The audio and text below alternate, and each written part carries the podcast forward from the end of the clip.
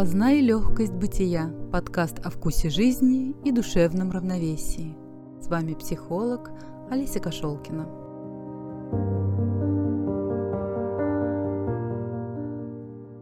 Когда рождается мальчик, в мир приходит герой. Когда рождается девочка, в мир приходит любовь. Сегодня я расскажу вам о том, как проходит психическое развитие женщины и в чем отличие этого развития от мужчины? Что составляет основу ее развития, а что становится причиной неврозов и страданий? Этап первый. Психическое единство. Изначально мы приходим в этот мир в полном слиянии с матерью. Мать – это сущность нашего мира, то, что является центром нашей Вселенной. И то, как ребенок чувствовал себя в этом едином с матерью мире, станет ядром всех его важных отношений в будущем. Цитата. Эмбриональные, ровно как и младенческие отношения между матерью и ребенком, являются прототипом всех дальнейших взаимоотношений. В этом смысле первоначальные взаимоотношения в действительности возникают из матери. Эрик Нойман Мать может быть питающей или пустой, безопасной или нападающей, оберегающей или поглощающей, принимающей безусловно или требующей невыполнимого. Соответственно, такое же отношение уже взрослый человек чувствует от мира в целом. Мир либо принимает его, либо отвергает, преследует или защищает. Это то, что юнгианские аналитики называют материнским комплексом, который может проявляться в нашей жизни разными сторонами – позитивной или негативной. Как вы можете увидеть влияние материнского комплекса на вашу жизнь? Критические моменты жизни вы можете обнаружить, как у вас в голове возникает концептуальная, базовая, основная мысль о том, как устроены ваши отношения с миром – Мир заботится обо мне. Или мир всегда предает меня. Или мир не любит меня. Или, может быть, мир всегда со мной? Обратите внимание на эту концепцию и вспомните, насколько это похоже на то, как вы воспринимали свою мать в детстве. Здесь важно отметить, что образ матери далеко не всегда совпадает с реальной женщиной. Он строится из разницы и часто конфликта между архетипическим образом матери и живым человеком. Определение. Архетип – это образ или символ, который существует в коллективном бессознательном, имеет универсальное надкультурное значение – и оказывает влияние на наши мысли, чувства, поведение. Например, ребенок имеет архетипический образ матери как питающий, оберегающий и принимающий. Но свою мать воспринимает как дефицитарную, пустую и холодную. При этом мы можем наблюдать, что мать любит своего ребенка, привязана к нему. Откуда же тогда такая установка? Но бывает так, что мама в первый год жизни ребенка вдруг оказалась одна. Была в сложном эмоциональном, часто депрессивном состоянии. Или, например, лежала в больнице какое-то время вдали от ребенка. Для младенца она была отсутствующей и холодной.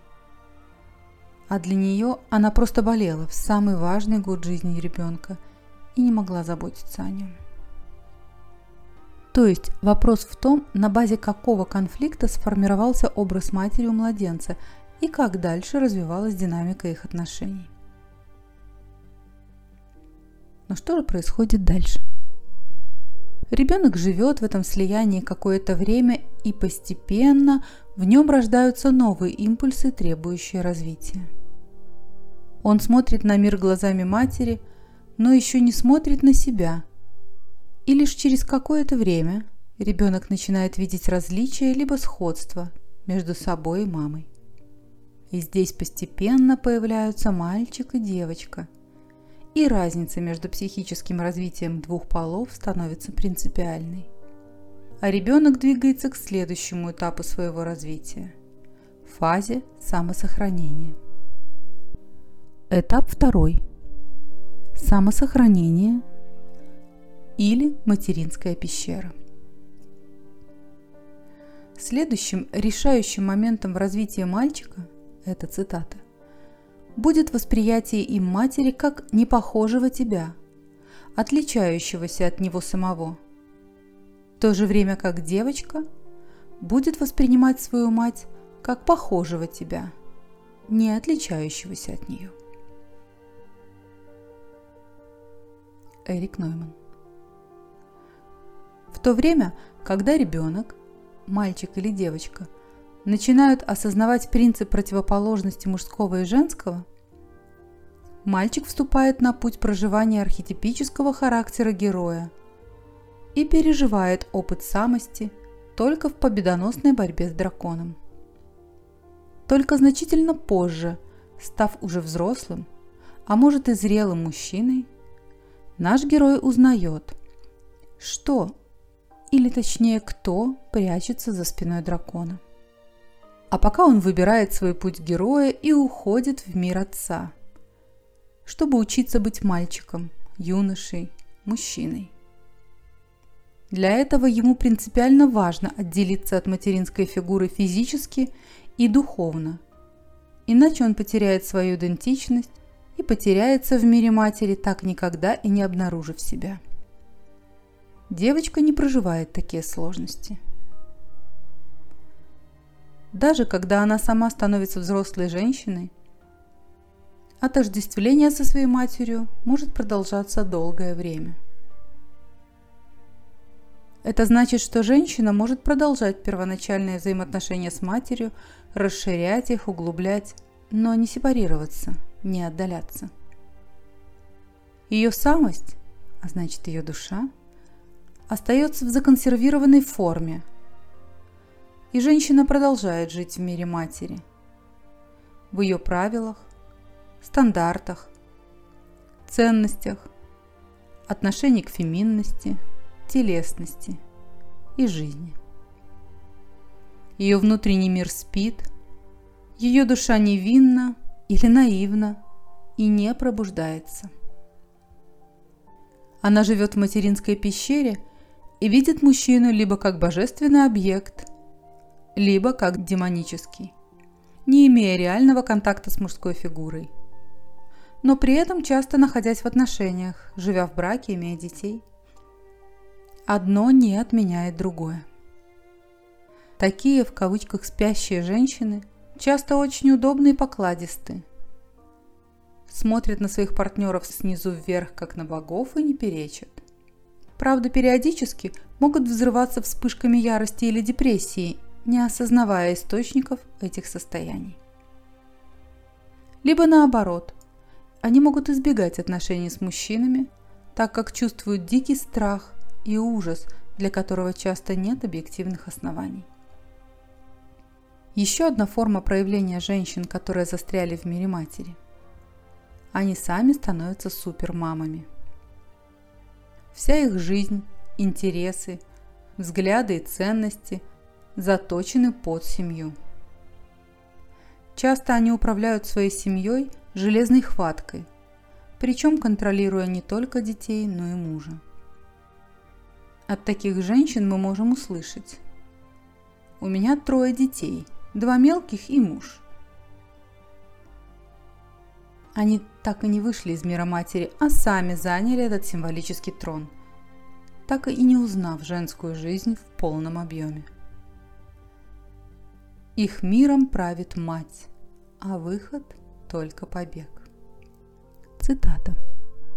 Психологическое развитие женщины требует интеграции многих сторон ее самости, чтобы ее личность стала целостной и здоровой.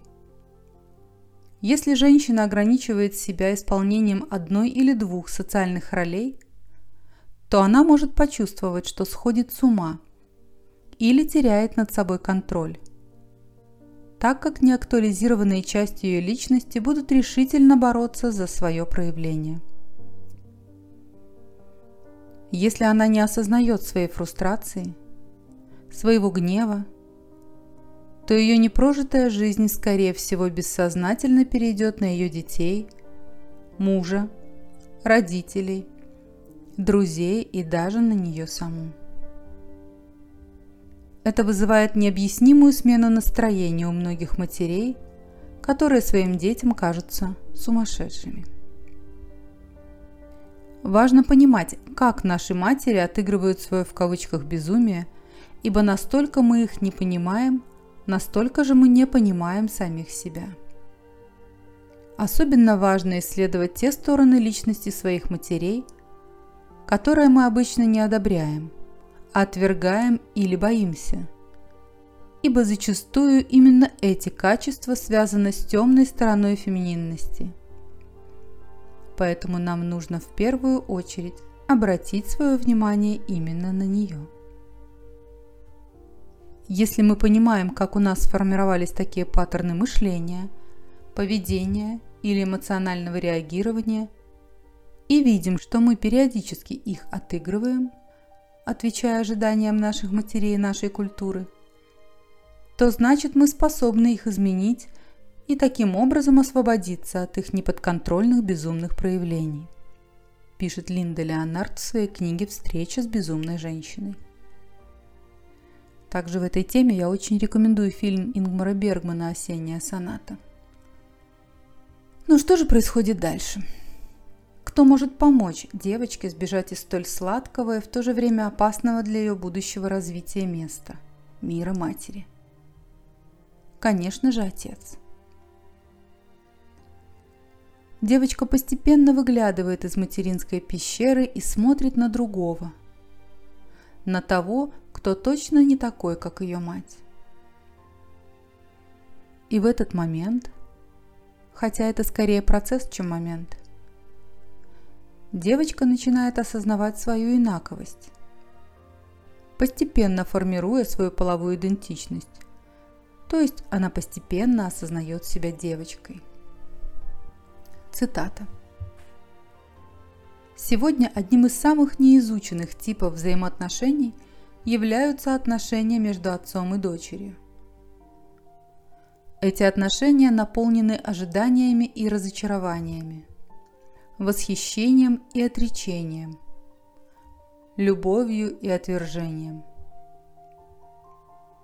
Способы взаимодействия с отцом, которые выучивает девочка – оказывают долгосрочное влияние на ее взрослые отношения с мужчинами-любовниками, супругами, друзьями, начальниками и коллегами. Это самое раннее партнерство также влияет на ее сексуальность, творческие способности, духовность и способность выражать свои идеи и воплощать их в жизнь. Если оставить без внимания отношения с отцом, то они способны подорвать в женщине веру в себя и собственные силы, изменить ее взгляд на свое место в личной и общественной жизни. Отцы бывают разные, и в каждом случае скрыты свои сложности. Морин Мёрдок – дочери своих отцов. Отец другой для нее и может вызывать у девочки очень разные чувства – но кроме ее чувств к отцу, девочка впитывает историю и динамику взаимоотношений матери и отца. Она бессознательно считывает отношение матери к мужскому миру в разных его проявлениях. Отцовский мир может пугать ее, настораживать, ограничивать или отвергать, а может развивать, формировать ее волю и целеполагание, способность достигать результатов. Главное здесь осознавать то влияние, которое оказал отец, присутствующий или отсутствующий, на формирование самооценки девочки и ее способности быть эффективной в материальном мире. А также, что не менее важно, какое влияние оказал отец на развитие фемининности девочки, на то, какой она стала женщиной. Как это ни удивительно, но именно отец отражает нашу женственность. Поддерживает, фрустрирует или не замечает нашу самобытность, то, что является центром фемининности в женщине. То есть в отцовском мире в норме девочка учится достигать результата, а не просто сделать что-то миленькое и ладно. Учится преодолевать трудности, проходить испытания, развивает логику и способность контролировать свои чувства. Она будто переходит на другой берег, где учится навыкам, необходимым для жизни в мужском материальном мире. Но самое главное для девочки – не застрять на этом берегу, а двигаться дальше. Но здесь, как в любой истории, наступает сложный момент. Цитата. «Когда мы были маленькими девочками, нам читали сказки, в которых прекрасные принцы тем или иным способом освобождали девушек – попавших в плен к безумной женщине, а зачастую прямо из клетки безумной матери. Однако эти девушки почти сразу же попадали в другую клетку. Чаще всего в клетку культуры или патриархальности, тем самым навсегда сохраняя паттерн пойманной птицы. Линтон Леонард. Встреча с безумной женщиной. Представьте, Представьте на минуту, что девочка уже выросла и научилась выживать, так или иначе в мужском патриархальном мире. И ей бы двигаться дальше. Но тут оказывается, что следующая часть ее пути никем не планировалась и не поддерживается. Уже есть семья, дети, карьера. Уже все сформировано и устойчиво. Девочка выросла – стала взрослой женщиной. Научилась многому или просто приспособилась. И дальнейшего развития от нее уже, собственно, никто не ждет. И что тогда? Как вспомнить, кто она есть на самом деле? Как отделить себя от тех ролей, к которым она уже так привыкла? Как перестать жить по законам патриархального мужского мира – по которым, собственно, живут большинство женщин вокруг. А если не по этим законам жить, то по каким тогда? И что это за голос души? Что за ерунда такая вообще голос души? Почему же иногда бывает так тоскливо, будто какая-то часть этой души требует внимания к себе и при этом почему-то очень пугает? Очень много вопросов приходят к женщине в период от 33-35 лет и старше. Именно в этом возрасте ей пора переходить на следующий этап, о котором мы будем говорить позже. Но вместе с этими вопросами приходят в жизни женщины и перемены. Они неотвратимы, хотя и могут выглядеть как случайность увольнения, разводы, дети, выросшие и ушедшие из дома, или наоборот, повышение в карьере, увеличение ответственности. Или тело начинает болеть. Все это может послужить началом кризиса, центре которого женщина находит, если ищет, конечно, ответ на извечный вопрос – чего хочет женщина. И важен здесь не сколько ответ, сколько путь, который выберет женщина. Сможет ли она сказать «нет» законам патриархального мира? Захочет ли осмелиться узнать, каковы законы женской жизни? Рискнет ли узнать, что такое пара, где правит любовь, близость и принятие, а не сила и власть? У всех есть шанс узнать, если вы рискнете посмотреть. Ну о следующем этапе, этапе конфронтации, я расскажу в следующем подкасте.